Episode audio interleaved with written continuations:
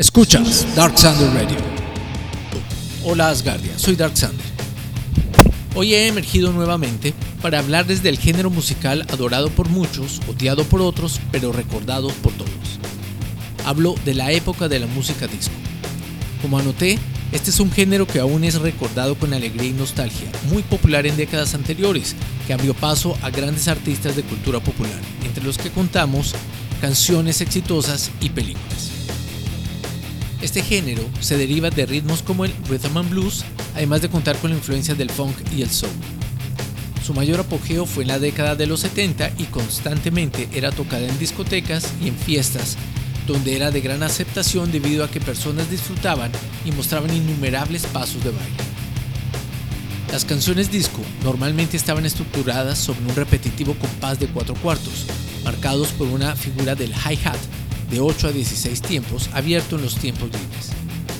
Son fácilmente reconocibles por sus ritmos repetitivos, generalmente entre 110 y 136 pulsaciones por minuto, muy pegadizos, con frecuencia inspirados por ritmos de origen latino como el merengue, la rumba o la salsa. El uso del open hi-hat a un ritmo de 4 cuartos es una característica que se percibe claramente y que se estableció en el tema The Love I Lost de Harold Melvin en septiembre de 1973. Para los que no saben, el hi-hat es una combinación de dos platillos cóncavos y un pedal montados sobre un pedestal metálico. La música disco tiene su etapa de mayor proyección en un periodo de 8 años comprendidos entre 1974 y 1982 aproximadamente, con una reaparición transitoria en los años 90. Precisamente hacia la mitad de los 70 obtuvieron sus principales éxitos los intérpretes más característicos de la época disco, como Gloria Gaynor, The Tramps, Donna Summer, The Jackson 5, Barry White, Cool and the Gang, The Bee Gees, Casey and the Sunshine Band y otros. Muchos artistas que normalmente no trabajaban el género grabaron canciones disco en la cima de su popularidad, como Rod Stewart con la canción Do You Think I'm Sexy, Electric Light Orchestra con su canción Last Train to London y Blondie. Diversas películas como Fiebre de sábado en la noche y Por fin es viernes contribuyeron al despegue de la música disco entre el público. Aunque la popularidad de la música disco declinó a comienzos de los 80, mantuvo una importante influencia en el desarrollo de la música del baile electrónico en los años 80, así como la reaparición posterior en los 90 del house y el techno. Si tuviese que identificar cada música con un lugar, el fortín de la música disco sería sin lugar a duda la célebre discoteca neoyorquina Studio 54 donde los DJ, con la finalidad de prolongar la diversión y utilizando para ello dos tornamesas con la misma canción, lograron extender considerablemente la duración de los temas de éxito. Eso dio como resultado las versiones de 12 pulgadas, donde se invitaba a bailar y moverse disfrutando de la música. En la época, en inglés, se llamaba el boogie. El tema Love's Theme de Barry White fue número uno en las listas de sencillos del 74, convirtiéndose así en el pionero de los grandes éxitos de la música disco. Rock the Boat de los californianos Hughes Corporation también fue otro sencillo destacado en el número uno en el 74, vendiendo más de 2 millones de copias en Estados Unidos. También alcanzó este privilegio Barry White en septiembre de ese mismo año, 1974, al imponer su éxito Can't Get Enough of Your Love. Sin embargo, a pesar de todos estos artistas, fueron los Bee Gees quienes pusieron la cara más visible a la música disco. El grupo había sido popular en la década anterior, en los 60, con sus baladas. Incluso habían competido con The Beatles en las listas. Aunque habían desaparecido durante algún tiempo, pero la habilidad de Barry Gibb para cantar en falsete y la inmersión del grupo en el disco le proporcionaron su primer número uno después de muchos años con Jive Talking de 1975 y sobre todo You Should Be Dancing de 1976. Ambos temas se incluyeron posteriormente en la banda sonora de la película Saturday Night Fever, Fiebre de Sábado en la Noche de 1970, donde John Travolta era el protagonista. En la misma época en que el género se consolidaba, algunas agrupaciones ajenas al mismo se adentraron en la música disco, asimilando tantos elementos del sonido de New York como el de Filadelfia y añadiendo toques latinos, por ejemplo, el Sal Soul Orchestra, dirigida por Vincent Montana Jr., paralelamente el género en Europa desarrolla algunos éxitos en el modo italo disco. con el grupo La Bionda. Incluso algunos grupos de rock de primera línea publicaron temas con claras influencias disco. Miss You de Rolling Stones y el superclásico I Was Made for Loving You de Kiss. La popularidad de Fiebre de Sábado en la Noche llevó a las grandes discográficas a inundar el mercado de productos disco hechos de forma mecánica y homogeneizada para cubrir la demanda decreciente de la audiencia. La adoración de estos productos por parte de la mercadotecnia inevitablemente produjo artículos y productos para discoteca de dudosa calidad, la Belle Époque, Amandelier, Aneca, etc., lo que, junto a la saturación radial y mediática, crearon un sentimiento antidisco, cada vez más perceptible. Las emisoras de radio comenzaron a abandonar la música disco, sobre todo a partir de 1980. Escuchas La emergencia de escenas alternativas, tanto en el rock, punk, new wave y en la música rhythm and blues, rap, hip hop contribuyeron al declive del género.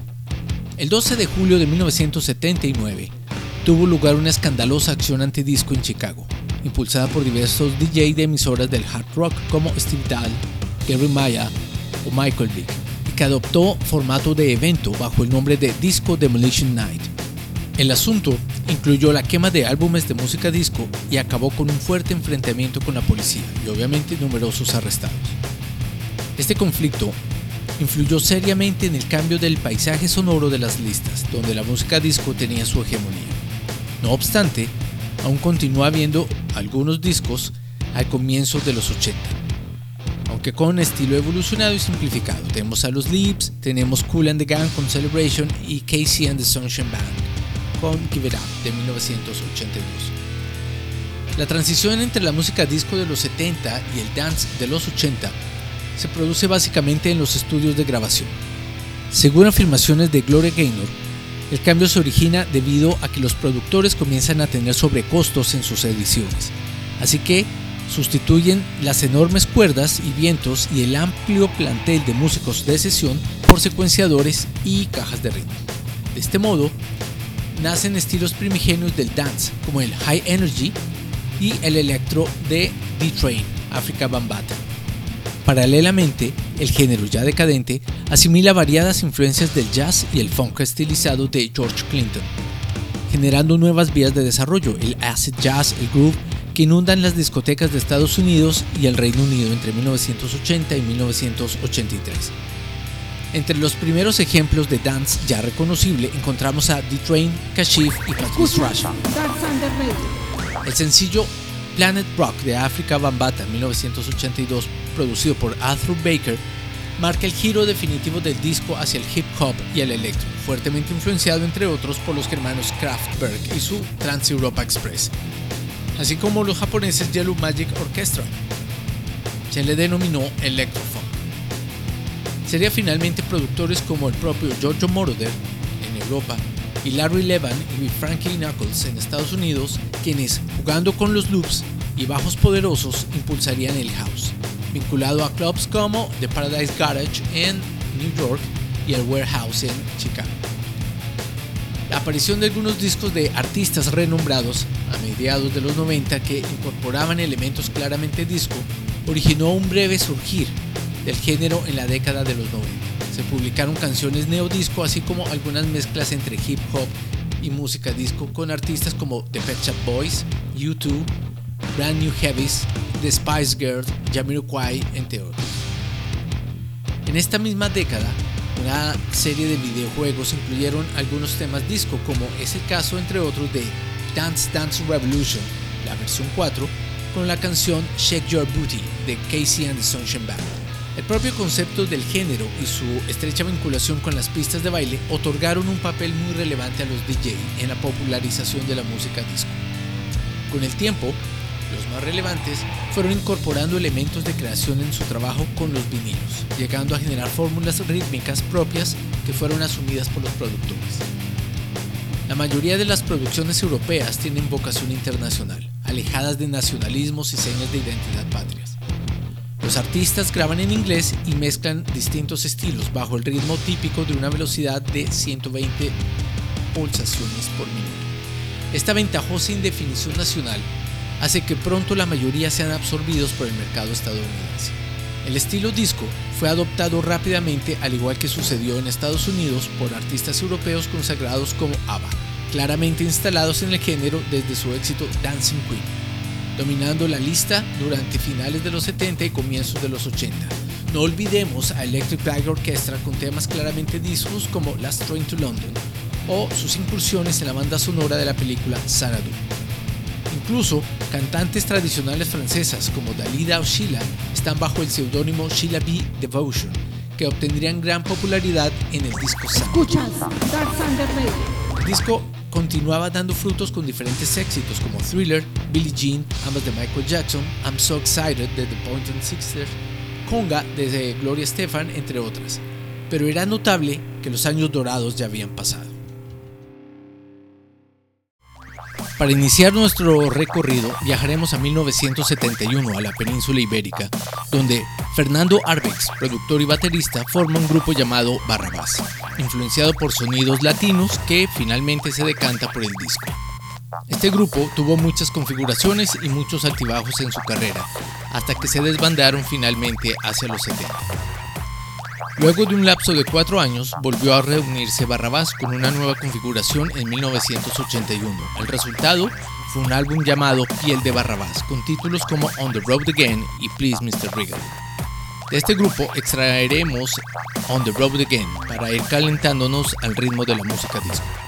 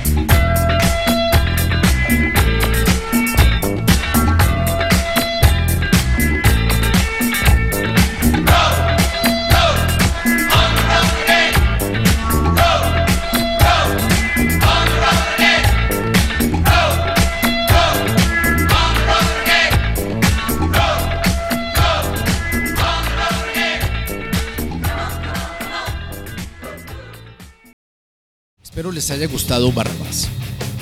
Ahora, en nuestra nave del tiempo, viajaremos a 1958 a la isla de Man en Inglaterra, donde un trío conformado por tres hermanos, Barry, Robin y Maurice Gibb, se dedican a hacer baladas románticas bajo el nombre de Los Beaches.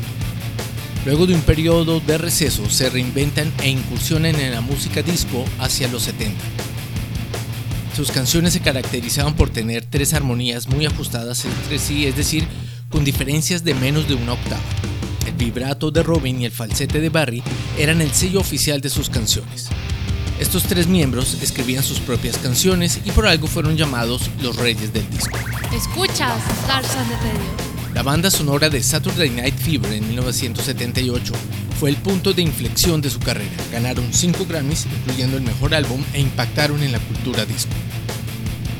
Vendieron más de 120 millones de álbumes alrededor del mundo y en 1997 ingresaron al Salón de la Fama del Rock.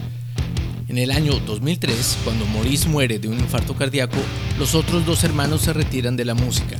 En mayo del 2012, Robin muere a la edad de 62 años luego de una larga lucha contra el cáncer, quedando solo Barry como el único sobreviviente del grupo. De la banda sonora de Fiebre de Sábado en la Noche extraemos Staying Alive, segunda canción de la banda sonora en 1977. Fue número uno por cuatro semanas desde el 4 de febrero de 1978. La canción fue escrita en París, como lo hacían muchos cantantes de la época por cuestiones de impuestos. Con el tiempo, dirían que si bien esta canción los llevó a la fama, también los encasilló. La letra habla de sobrevivir en la ciudad de Nueva York.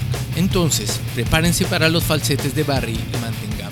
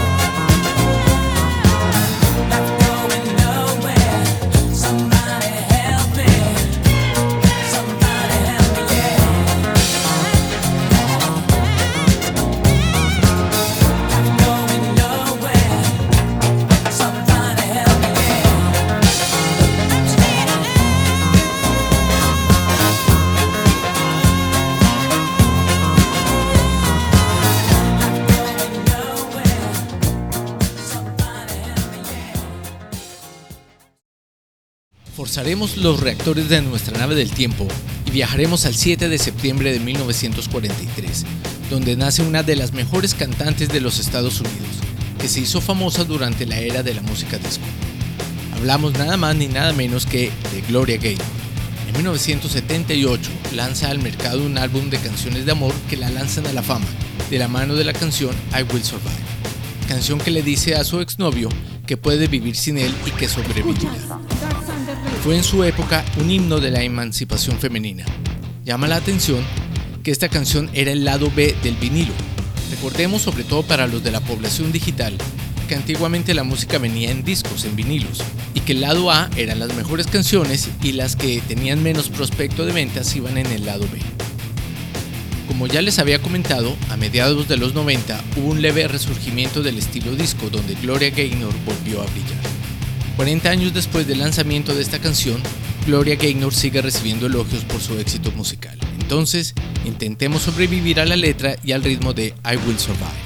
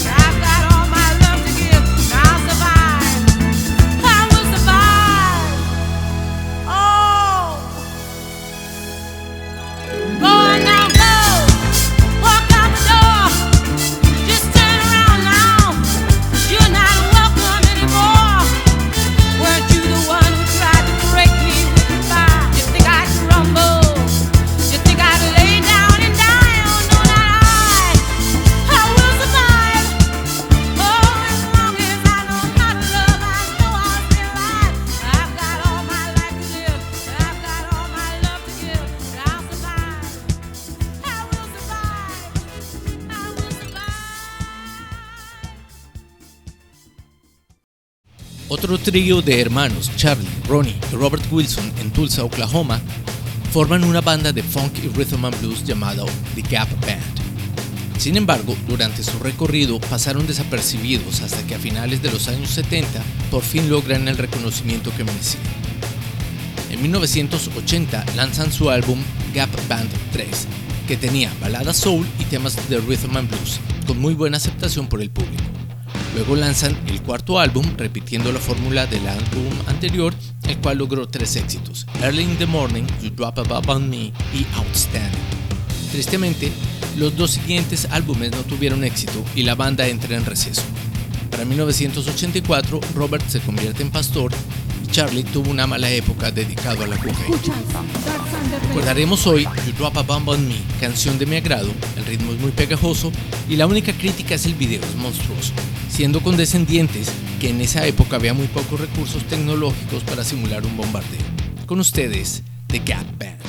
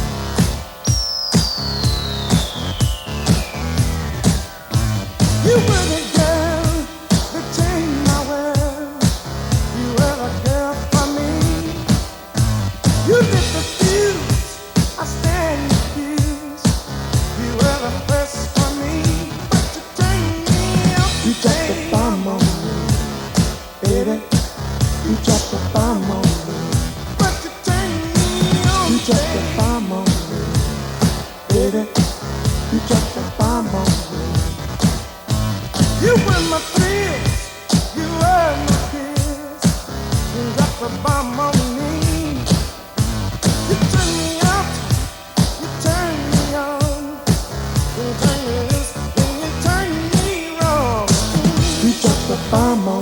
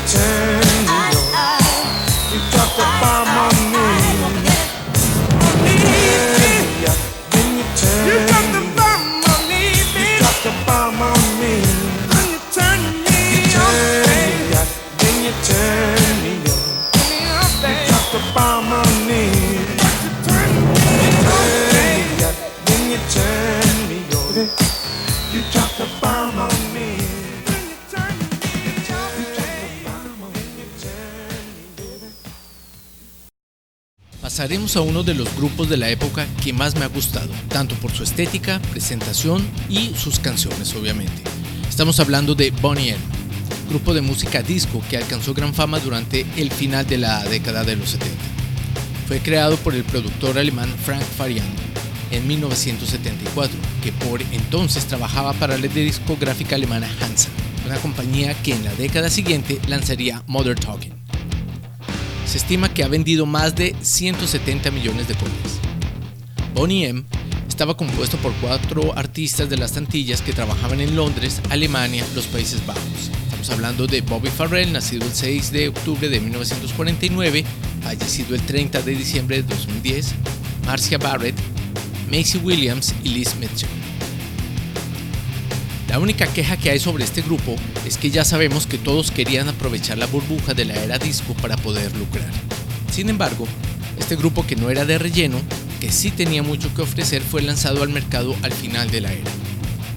El origen del grupo estuvo basado en un experimento que realizó Frank Farian, lanzando en febrero de 1974 la canción Baby, Do You Wanna Bump grabada en 1973 con músicos arregladores y cantantes de estudio de imagen desconocida.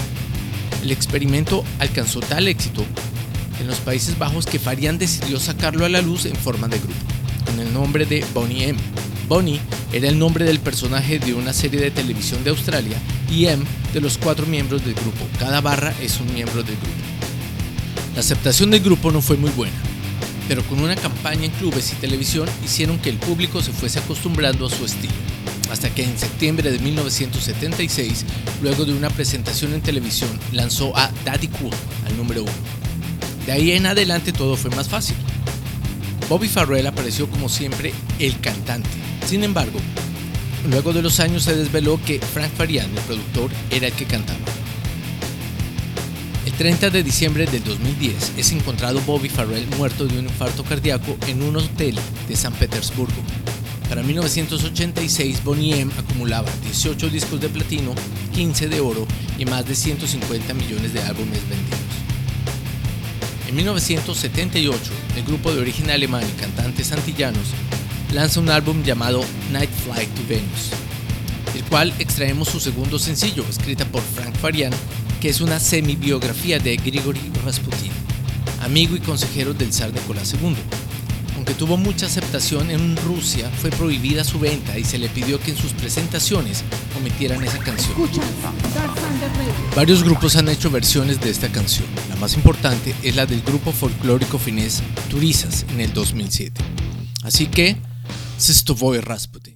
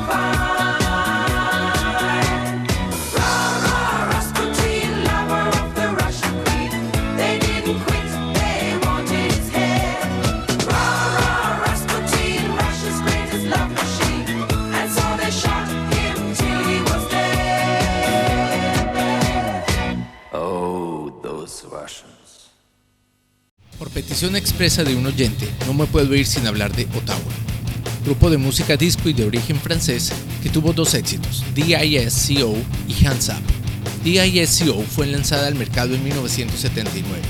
El nombre de esta canción es un acrónimo de las características de una mujer que decía ser D, Delirious, I, Incredible, S, Superficial, C, Complicated y O para la onomatopeya O. Así que terminamos el programa de hoy con DISCO y gracias por la fidelidad de nuestro oyente.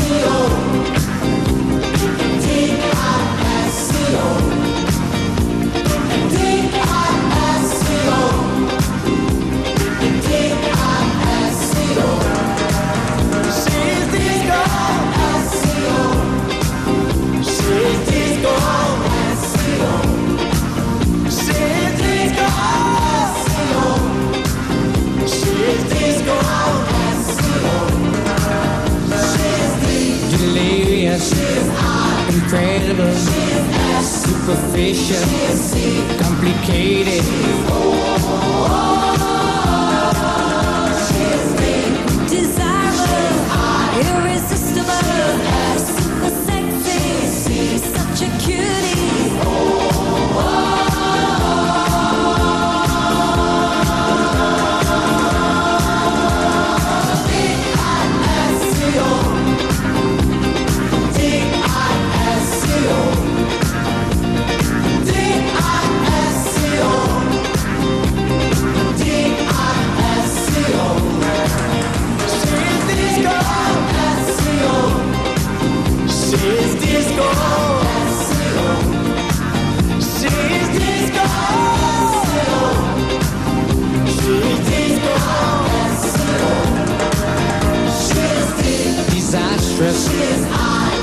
impossible, super special, crazy, crazy.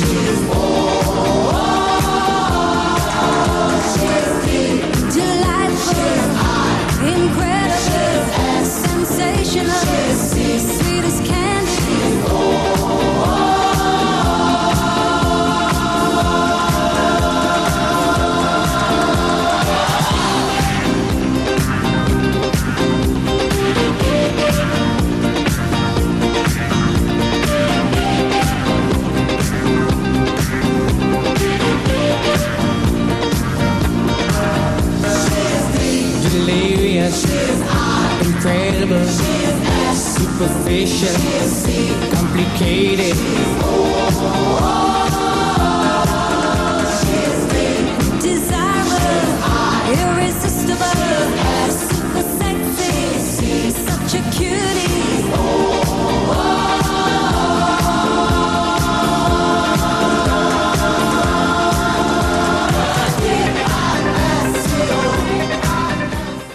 Llegado al final, esperando como siempre que este episodio haya sido de su agrado, esperando también sus comentarios y confiado de volver a reunirnos en un próximo capítulo. Recuerden, si les gusta mi canal, ayuden a difundirlo.